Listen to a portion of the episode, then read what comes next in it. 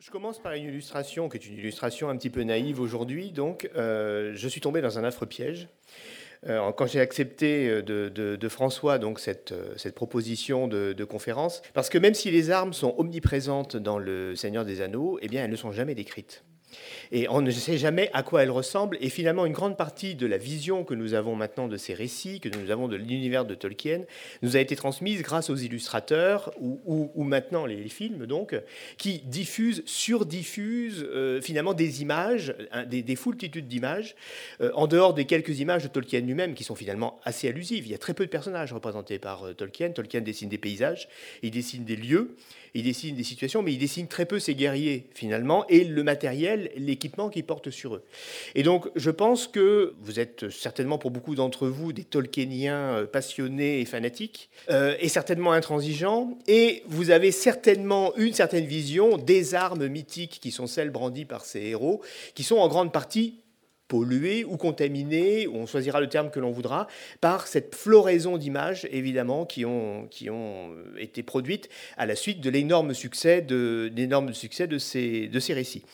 Euh, je vais me livrer à un exercice à la fois impossible et totalement cuistre, qui est d'essayer de revenir dans ces fondamentaux médiévaux et ces fondamentaux anglo-saxons qui, sont finalement le, creuset de la naissance de ces récits. Et euh, le domaine de l'armement, le domaine du, matériel militaire, même si Tolkien reste extrêmement allusif sur ce matériel, notamment dans Le Seigneur des Anneaux, sur lequel je m'appuierai surtout, Finalement, c'est le domaine qui est le plus proche de cet univers anglo-saxon, qui est finalement le milieu professionnel de Tolkien et qui est la base de son activité scientifique. Aussi bien l'architecture, euh, les occupations, les loisirs de ces héros, on pense à l'herbe à pipe des hobbits ou au feu d'artifice de Gandalf, euh, l'architecture des hobbits, enfin bref, beaucoup de choses ne sont pas issues de l'univers médiéval, ne sont pas issues de cet univers anglo-saxon dans lequel, euh, évidemment, euh, infuse la pensée de, Tolkien. Euh, dans le domaine de l'armement, si. C'est-à-dire que le domaine de l'armement est traité par Tolkien de la même façon qu'il est traité dans ses chroniques anglo-saxonnes, qu'il décrit, qu'il étudie, etc., avec le même caractère allusif le même caractère métaphorique, c'est-à-dire que ces armes qui sont utilisées par les héros de Tolkien n'ont pas de réalité matérielle, ce sont avant tout des symboles, des attributs de la puissance de ces guerriers, euh, des attributs de leur, de leur valeur, euh, des objets magiques, des objets aussi qui les rattachent à une histoire et à une, généalogie mythique, euh, ce sont des objets qui portent pour beaucoup d'entre eux, notamment les épées, on y viendra, des noms, et qui se rattachent à des lignages et à la valeur d'un clan que les héros vont recevoir en empoignant ces, en empoignant ces armes. Donc une dimension, pour le coup, proprement barbare et païenne, en quelque sorte, assez éloignée finalement des autres accessoires qui sont mis en œuvre dans le, dans le Seigneur des Anneaux. Ces armes, en fait, elles sont en nombre relativement limité. Vous avez ici l'échantillonnage de la plupart des armes qui sont évoquées.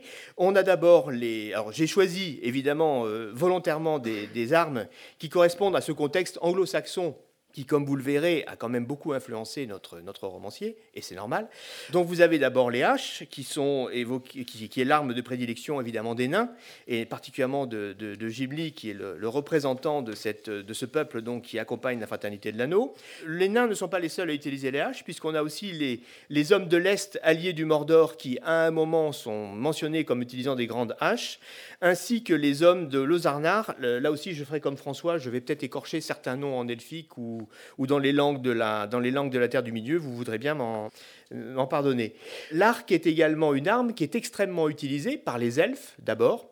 Euh, c'est la première arme d'ailleurs utilisée par les elfes et notamment par les Golas. Et Tolkien nous précise que ce sont des arcs de petite taille que l'on peut mettre en relation peut-être avec ces armes de tradition orientale à double courbure, effectivement en général de petite taille parce qu'elles sont destinées à tirer à cheval, et que l'on trouve chez les Avars, chez les Huns, etc., et qui s'opposent aux arcs de grande taille, euh, ces arcs taillés en if, c'est le, futur longbow euh, gallois, euh, utilisé par les orques, par exemple, qui utilisent des grands arcs, utilisé également par certains alliés du, certains alliés du, Gondor, voire même par le Gondor lui-même, qui utilise des grands arcs, avec des notations colorées très précises sur lesquelles je reviendrai parce qu'elles sont très importantes chez Tolkien. Les hommes du Gondor utilisent des arcs, des flèches empeinées de plumes vertes, alors que les elfes utilisent toujours et les, les, les orques pardon des flèches empeinées de plus, de plus noir. Quelques lances sont mentionnées, assez peu dans le Seigneur des Anneaux, mais on les trouve dans d'autres récits euh, qui précèdent en quelque sorte le, récit central de, Tolkien. Notamment, il évoque la, lance de Gilles Galad, qu'il utilise au moment de la, de mythique bataille d'Agorlad. Et euh, la lance figure également parmi les armes privilégiées de certains héros qui sont dans le Beowulf, auquel je ferai référence plusieurs fois. C'est-à-dire ce, récit euh, fondateur, c'est un peu la chanson de Roland qu'on évoquait tout à l'heure, donc c'est un peu la chanson de Roland anglaise si vous voulez, ce, récit qui évoque un personnage mythique donc de la fin du, de la fin du 5e siècle, qui va tuer un, ogre donc à la cour, à la cour danoise d'Angleterre, et qui est un récit auquel euh, Tolkien a consacré de, longues, de, longs, de, longs, de longs moments, de longues années, des cours, des conférences, et également une traduction donc, qui a été, euh, qui a été donc, publiée par son fils Christopher, Christopher Tolkien. Et je m'appuierai beaucoup sur certains modèles, certaines références, euh, certains phénomènes aux armes que l'on trouve justement dans le Beowulf et qui visiblement Tolkien a, repris dans Le Seigneur des Anneaux. Alors l'arme principale, c'est évidemment l'épée. Là, je vous ai montré quelques modèles d'épée donc euh, qui sont un petit peu tardives par rapport euh, à ce contexte anglo-saxon dans lequel euh, pourraient évoluer les personnages de, Tolkien, notamment l'épée qui, est ici, qui est une épée qui a une forme typique de, de l'Angleterre. Ce sont des épées dites scandinaves, donc que l'on trouve euh, dans toute l'Europe jusqu'à la Volga. Alors toutes les épées, elles, sont, elles ont des caractéristiques précises. Ce sont des épées d'abord qui ont un nom. Elles sont quasiment toutes nommées, que ce soit Narsil, qui est l'épée, l'ancienne épée d'Elendil, dont hérite Aragorn, qui est une épée brisée brisée justement au cours de la grande bataille de d'Agorlad, au cours de laquelle donc Sauron va perdre l'anneau. Et c'était donc Aragorn va pendant une partie de sa quête se trimballer avec une épée brisée en attendant que les forgerons elfes puissent reforger la lame de l'épée, qui va être le symbole de la transmission de l'héritage du royaume de, Gondor dont il est l'héritier. Et une fois qu'elle a été reforgée, cette épée change de nom. Euh, de Narsil, eh bien, elle devient Anduril, donc avec laquelle il va mener les combats euh, terminaux donc, euh, contre, contre Sauron et ses troupes. Vous avez l'épée elfique très peu décrite de Gandalf, euh, Glamdrink, Gandalf préférant utiliser son, bâton de magicien. On a d'autres allusions à l'épée, euh, l'épée des Homères, par exemple, Ludviné, et donc d'autres héros qui ont également une épée euh, qui les amène au combat. et même, les hobbits, avec la petite épée d'Art donc, que Bilbo va transmettre à Frodon, qui est cette épée donc, qui a ces caractéristiques que rappelait François tout à l'heure, c'est-à-dire qu'elle elle s'illumine, la lame s'illumine quand elle est à proximité des orques. Euh, c'est un phénomène qu'on retrouvera pour d'autres armes euh, tout à l'heure. À noter que dans les récits de Tolkien, si les épées ne sont pas décrites, parce qu'on ne voit jamais à quoi elles ressemblent, ces épées, on a des, notations de leur décor, notamment quand Induril est, reforgé, on, sait très précisément que la lame est ornée d'étoiles, de runes, d'un soleil rayonnant, etc. Donc on a, on a énormément d'informations sur son décor, mais sur sa morphologie, par contre, pas du tout. Ce qui permet aux illustrateurs de faire à peu près n'importe quoi, on, le verra tout à l'heure. Euh, Dart, euh, la petite épée de, Bilbo, donc, est, décrite également à travers son fourreau. Et ça, c'est un détail qui m'a frappé dans les textes de Tolkien. Si les épées ne sont pas décrites, les fourreaux, eux, le sont. Euh, on décrit ce, fourreau en cuir un peu fatigué dans lequel Dart est rangé. On ne sait pas à quoi ressemble Dart, on sait juste que la, comment dire, la lame est en forme, de feuille de sauge, mais c'est à peu près tout. On a une description extrêmement détaillée du fourreau que reçoit Aragorn, donc euh, fourreau orné d'orfèvrerie, visiblement un fourneau, un fourreau en métal avec des décors végétaux, donc qui lui est offert euh, par Galadriel. Ces fourreaux sont souvent décrits en métal ce qui fait une allusion à une tradition militaire qui est bien antérieure, qui est la tradition militaire gauloise, puisque les armes celtiques sont en général ornées de, fourreaux métalliques, ce qui n'est pas le cas des armes médiévales, des armes du Moyen Âge. Et donc on peut se demander, là vous avez à gauche un exemple qui vient de la, qui est conservé au musée de Bourges, une arme, une épée gauloise, et une reconstitution d'une épée gauloise avec ses fourreaux brillants, donc ici à droite, qui fait écho à cet aspect éclatant, étincelant, qu'ont souvent les armes des héros et des personnages favorables et positifs, disons, de notre, euh, de notre geste. Je, reviens sur le contexte de certaines de ces armes, notamment l'attribution des armes des hobbits. Vous vous souvenez que les hobbits sont désarmés, puisque ce ne sont pas normalement des guerriers, et en fait, ils récupèrent des armes au moment de l'épisode du coteau des tertres, c'est-à-dire qu'ils sont happés, en quelque sorte capturés par les esprits des anciens rois euh, de l'occidental, et ils se retrouvent dans les tombeaux délivré par Tom Bombadil, qui va leur distribuer ces anciennes armes donc qui figuraient dans ces tombeaux. Et on a ici l'image de ces tombeaux anglo-saxons en quelque sorte, dans lesquels nos hobbits sont tombés et dont ils vont récupérer l'armement, puisque ces guerriers euh, saxons se faisaient enterrer évidemment avec leurs armes, pratique qui va disparaître avec la généralisation du, christianisme. Il faut noter que la rédaction du Seigneur des Anneaux s'est faite euh, donc à un moment où venait d'être découverte le fameux site de Sutton Hoo en Angleterre, qui est le plus grand site euh, funéraire saxon, avec ces cinq tertres donc qui, ont, qui enterraient notamment dans lesquels étaient enterrés des armes tout à fait prestigieuses, qui sont maintenant exposées au British Museum. Et c'est une découverte qui, va avoir lieu en 1938-1939, donc, et dont euh, Tolkien, en tant que spécialiste évidemment de cette littérature anglo-saxonne, va certainement entendre parler.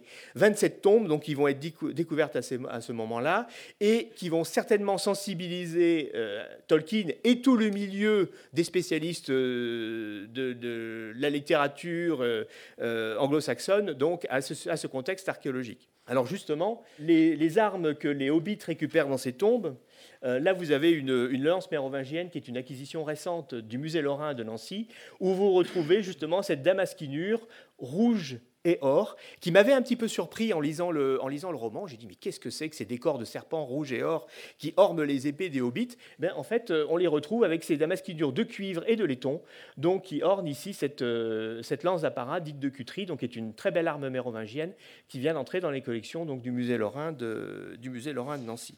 Et là, je vous montre une épée incrustée également, euh, une épée un petit peu plus tardive, c'est une épée du XIIe siècle, mais qui vous montre justement ce répertoire de motifs qui pouvaient incruster ces épées médiévales, euh, dont on trouve des échos dans certaines descriptions, les rares descriptions de décors que l'on trouve chez Tolkien. Alors, du côté des orques, euh, je vous disais tout à l'heure que la plupart des, armes et des éléments, des éléments d'équipement militaire de nos héros étaient en général décrit avec un très grand éclat. Ce sont des armes d'argent. Tolkien insiste beaucoup sur la couleur blanche, qui est euh, récurrente dans ses descriptions, sur des armes ou des côtes de mailles polies, euh, sur des armes qui ont l'éclat du diamant, qui ont l'éclat du cristal, etc. Euh, par opposition, les armes des orques sont des armes noires, sont des armes mal finies, des armes mal forgées, qui n'ont pas cette dimension étincelante et cette dimension brillante que l'on retrouve aussi particulièrement dans le Beowulf, donc quand on, met en, parallèle le, ce texte anglo-saxon et les, descriptions de, Tolkien. Contrairement aux, habitants de la Terre du Milieu, aux guerriers de la Terre du Milieu, eh bien, les orques utilisent souvent des armes courbes. Tolkien est décrit comme étant des cimetières, et finalement, il en fait un peu un équivalent des sarrasins ou des infidèles tels qu'on les décrivait dans les chroniques médiévales. Là, vous avez à la fois un fauchon, qui est en fait ces armes d'infanterie. Il est présenté d'ailleurs actuellement à la Bibliothèque nationale dans le cadre de l'exposition, mais qui fait référence à ces armes noircies à lame courbe utilisées par les orques. Et là, vous voyez justement un manuscrit du XIVe siècle où vous voyez des guerriers sarrasins équipés d'une arme tout à fait comparable, donc qui affrontent des chevaliers croisés donc vous avez une sorte de combat manichéen entre le bien et le mal qui est manifesté par évidemment la forme de l'arme, l'arme traîtresse courbe du, cavalier infidèle contre la, roi d'épée du chevalier, euh, chrétien. Euh, bon, c'est une vision d'ailleurs totalement fausse puisque de toute façon les combattants musulmans euh, à l'époque des croisades avaient des armes droites et non pas des armes courbes, qui est en fait un apport des, Turcs donc qui arrive, qui arrive plus, plus tard. Comme je le disais, donc ce sont des armes, des armes noires qui sont portées par, le, par les soldats, les soldats alors, il y a un petit détail aussi que je voudrais mentionner euh, chez Tolkien, c'est que beaucoup des armes orques sont mentionnées comme étant dentelées, comme étant dentelées, comme comportant des, comportant des dents, et je me demande s'il ne faut pas y voir une allusion au contexte qu'on a beaucoup évoqué au cours de ce colloque sur le, contexte de la Première Guerre mondiale, avec une véritable, des véritables opérations de propagande qui ont été menées par les Alliés contre l'armée contre allemande.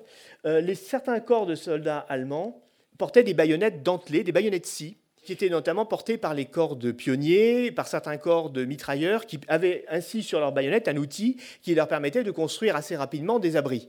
Et les Alliés ont développé une véritable propagande contre ces baïonnettes scie allemandes, qui sont aujourd'hui interdite par la Convention de Genève, en prétendant que ces baïonnettes-ci avaient été distribuées aux soldats allemands pour euh, provoquer des blessures beaucoup plus graves et beaucoup plus dangereuses donc chez, euh, leurs adversaires.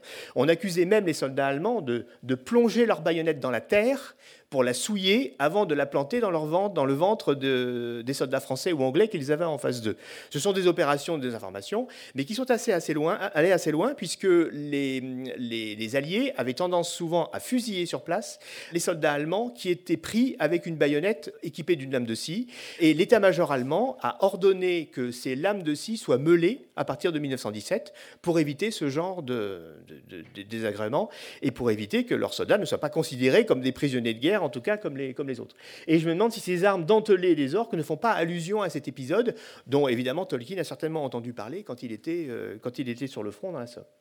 Alors du côté des équipements, la plupart des équipements, et notamment des armures décrites, sont en fait des côtes de mailles, aussi bien portées par les, euh, par les personnages positifs, donc évidemment des côtes de mailles éclatantes, euh, ou par les orques qui ont en général des côtes de mailles noires à gros anneaux.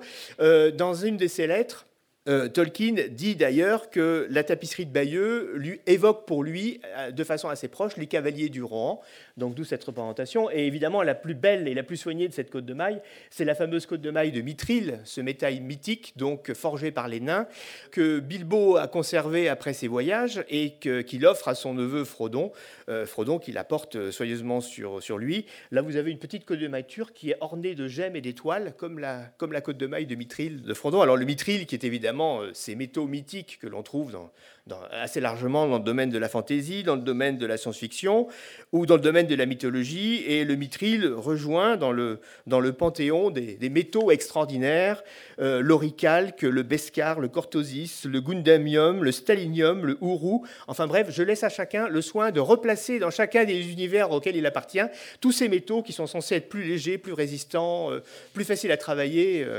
etc en ce qui concerne le reste des équipements, vous avez évidemment des boucliers qui sont mentionnés, qui sont essentiellement des boucliers ronds, euh, notamment les boucliers portés par les cavaliers du Rohan, qui font référence aux boucliers anglo-saxons en fait euh, du 5e ou du 6e siècle. Et euh, notamment, je vous montre donc un, authentique bouclier franc ici, donc conservé au musée de Stuttgart.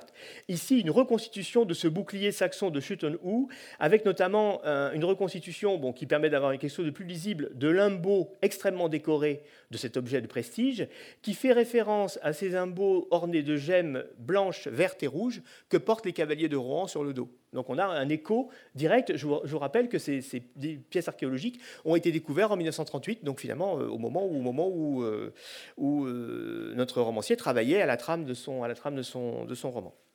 Et du côté des orques, nous avons des boucliers en cuir, euh, donc des choses évidemment beaucoup moins, a priori beaucoup moins prestigieuses. Donc là, à titre de comparaison, je vous montre un bouclier Touareg, qui est un bouclier en cuir, qui est suffisamment abîmé pour donner un, aspect assez dépréciatif à nos guerriers, à nos guerriers orques.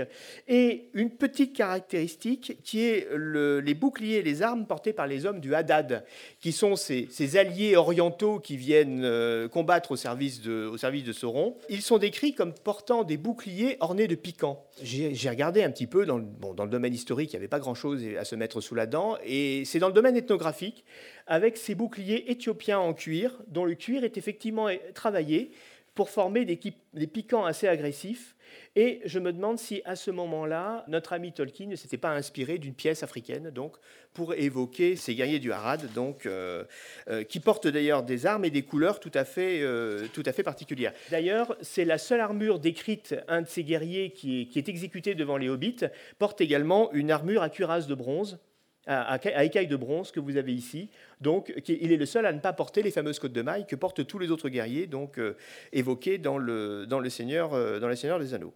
Alors, il y a également, et de façon beaucoup plus précise que pour l'armement, des références très précises de Tolkien aux couleurs. Il a un véritable nuancier euh, de ces guerriers. Alors je me suis amusé à faire des nuanciers. Du côté des gentils, en gros du côté des héros principaux, on se rend compte que c'est la couleur verte euh, qui, domine très largement. Vous avez le vert porté, le vert et blanc et l'or porté par les cavaliers du Rohan, avec les fameuses gemmes euh, vertes, blanches et rouges sur les limbeaux de leur bouclier. Euh, le Gondor est habillé de brun et de vert. À part les, les, gardes, les gardes du Gondor qui portent une livrée très particulière, qui est la livrée des Orles, qui est cette livrée noire avec le fameux arbre blanc. Les alliés, donc ceux devenant de Pinat, Gélène, d'Amrot, portent également pour certains le vert. Vous avez les couleurs des drapeaux des, contingents venant d'Amrot, ici, et les coureurs qui sont habillés de gris. À noter que la couleur grise revient assez souvent dans l'imaginaire coloré de, Tolkien, notamment les, chevaux des cavaliers euh, du Rohan sont gris, et il note également qu'ils ont tous les yeux gris. Euh, donc le gris et le vert semblent être associés aux personnages positifs de notre épopée. Du côté des méchants, nous avons évidemment le noir qui domine chez, euh, chez Mordor, avec le brun, euh, le brun de la, de la, du cuir de leur bouclier, l'œil rouge que portent les guerriers de Sauron, et la petite main blanche que portent les guerriers de Saruman, avec quand même les touches de couleur particulières que représentent les guerriers venant du Harad, donc qui, les fameux Sudrons, qui ont une tenue très particulière, ceux qui arment les, fameux olifants de, guerre. Donc ils ont des boucliers ronds euh, jaunes et noirs, avec ces fameux gros piquants que j'évoquais tout à l'heure, et ils sont vêtus de rouge avec énormément d'anneaux d'or. Donc une gamme colorée très distincte en fait des autres personnages avec lesquels, aux côtés desquels ils vont, euh, ils vont combattre. Tous ces guerriers ignorent les armes à feu, ils se battent avec des armes, euh, des armes de poing, à l'exception évidemment des forces maléfiques telles que celles de Saruman ou celles de, Sauron, qui vont utiliser le fameux feu d'Ortanque, qui est une sorte de feu explosif ou de feu grégeois, qui va être utilisé à plusieurs reprises, notamment pour faire exploser la muraille de la gorge. On note au moment du siège de Minas Tirith que les orques vont creuser une série de tranchées concentriques autour de la cité, et ces tranchées sont remplies de feu. Donc euh, la notion d'utilisation du feu est vraiment attachée donc euh, aux, personnages maléfiques et, aux méchants du film en quelque sorte. À noter que les orques et les, soldats du Mordor sont également les seuls à utiliser a priori des machines de guerre. Il y a des petites machines de guerre mais qui ne sont pas vraiment décrites, qui sont utilisées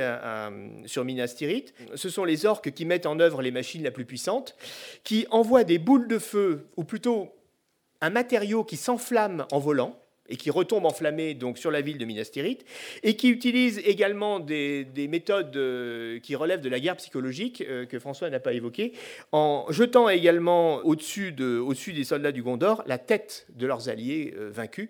Donc les, soldats du Gondor découvrent avec horreur les têtes de leurs compagnons qui leur ont été envoyés par les machines de guerre, donc armés par les orques de, Sauron. Et enfin, il y a cet énorme bélier, dont la tête est en forme de loup, qui est activé par les trolls des montagnes et qui est précipité donc sur les, sur les portes de la cité. Évidemment, euh, ces allusions euh, écolorées et, à cet armement de nature archéologique est assez éloigné des choix qui ont été faits par les illustrateurs. Alors, je vous montre, je vous ai pas parlé des casques. Le, domaine des, casques est assez peu décrit dans Le Seigneur des Anneaux. On, sait qu'on a en général des casques légers. Les orques portent des casques en métal et en cuir euh, ornés d'un nasal en forme de bec d'oiseau. On le, voit au moment, où, au moment où les hobbits tentent de se déguiser en orques pour se dissimuler au milieu des lignes ennemies donc quand ils ont pénétré dans les lignes du, Mordor. Euh, on a également une allusion au casque d'Eorl qui porte une crinière de cheval. Là, je vous ai mis donc à gauche un, des seuls casques saxons connus à l'époque où euh, Tolkien a, écrit son, récit, qui est le, casque de Bentigrange, euh, qui était un casque en fait en fer orné de cornes. Euh, en fait, les parties ajourées du casque étaient en fait remplies par des feuilles de corne mises à plat, ce qui faisait une matière assez solide en réalité. Et euh, on retrouve le sanglier qui est assez fréquent dans les chroniques saxonnes, notamment dans le Beowulf, mais qui est un détail que euh, Tolkien n'a pas repris dans son, dans son récit. Et là, vous retrouvez un casque avare, qui est un casque contemporain, orné de cette, de cette queue de cheval donc, que l'on retrouve sur la tête des Horles.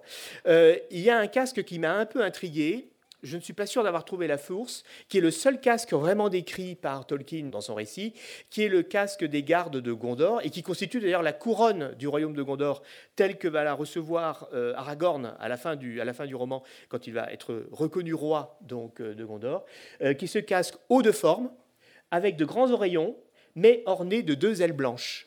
Et honnêtement, je me demande s'il n'y a pas une référence wagnérienne à ce casque, parce qu'on pense au casque de Lohengrin euh, sur la scène de Bayreuth, en fait, euh, et, je, vois cette référence romantique, finalement, sur ce casque orné de deux ailes blanches, qui ne semble pas correspondre à des modèles archéologiques ou à des modèles médiévaux vraiment, euh, vraiment référencés. Les illustrateurs qui ont travaillé, et ils sont nombreux qui ont travaillé sur le, sur le Seigneur des Anneaux, ont évidemment essayé de, donner une image, et c'est une mission extrêmement difficile, à, à ces descriptions extrêmement allusives qu'a donné Tolkien, Là, vous avez les illustrations d'Alan Lee. Alors, Alan Lee hésite un petit peu entre plusieurs traditions. Soit il est du côté de l'armement anglo-saxon, avec le dessin que vous, avez, avez ici, mais beaucoup des accessoires que vous avez là dessinés par Alan Lee euh, sont issus de découvertes archéologiques récentes que ne connaissait pas Tolkien. Euh, ces grands casques anglo-saxons ici, ont, pour certains d'entre eux, été découverts dans les années 70-80, et Tolkien ne les avait jamais vus, ne les avait jamais eus en main, en quelque sorte, ne les avait jamais imaginés. Et dans d'autres de ces planches, Alan Lee fait plutôt référence à un contexte médiéval, qui est le contexte du XIIIe ou du XIVe siècle. On le voit avec les guerriers affrontant les orques euh, ici. Euh, un autre illustrateur que je vais vous citer, bon, qui est aussi connu, c'est évidemment John O. John O, alors là, qui contamine, on peut dire, sa vision du Seigneur des Anneaux par ses intérêts personnels. John Doe est très personnellement passionné par le XVe siècle. Il est fondateur d'ailleurs d'une société de reconstitution historique axée sur le XVe siècle extrêmement connue, la Compagnie Saint-Georges, dont il est un des animateurs. Vous voyez John O d'ailleurs en armure italienne du XVe siècle ici. Et vous retrouvez dans beaucoup de ses dessins eh bien, des références au XVe siècle qui lui est cher. Là notamment, Légolas porte une salade du XVe siècle à peine réinterprétée. Ces armures que vous voyez ici, avec ces chaînes sur les bras, ça correspond aux armures économiques qui étaient distribuées aux fantassins au XVe siècle. Et Gimli, quant à lui, porte une armure russe du XVe siècle, donc, avec cette cuirasse euh, avec des plaques de métal prise entre des, éléments en côte de maille, un peu de tradition orientale, et un casque qui est conservé au Kremlin. Les errances des illustrateurs sont à l'image du peu, de, sources finalement et du peu d'images que nous a laissé Tolkien en parlant des armes de ces héros. Et j'aimerais finir, puisque nous sommes au musée de l'armée, par une petite allusion, c'est qu'en fait, que j'ai découverte en, redécouvrant le, roman, c'est qu'en fait les hobbits sont les inventeurs des musées militaires, puisque les hobbits euh, ne sont pas ordinairement des utilisateurs d'armes, euh, mais ils gardent dans leur musée, dans le musée de la Grande Creusée, euh, volontiers ce qu'ils appellent les matomes, c'est-à-dire toutes les vieilleries dont ils n'ont plus usage, mais dont on ne veut pas jeter. Voilà. Et ce dont on ne veut pas jeter, je crois que c'est une excellente définition de nos activités patrimoniales. Merci à vous.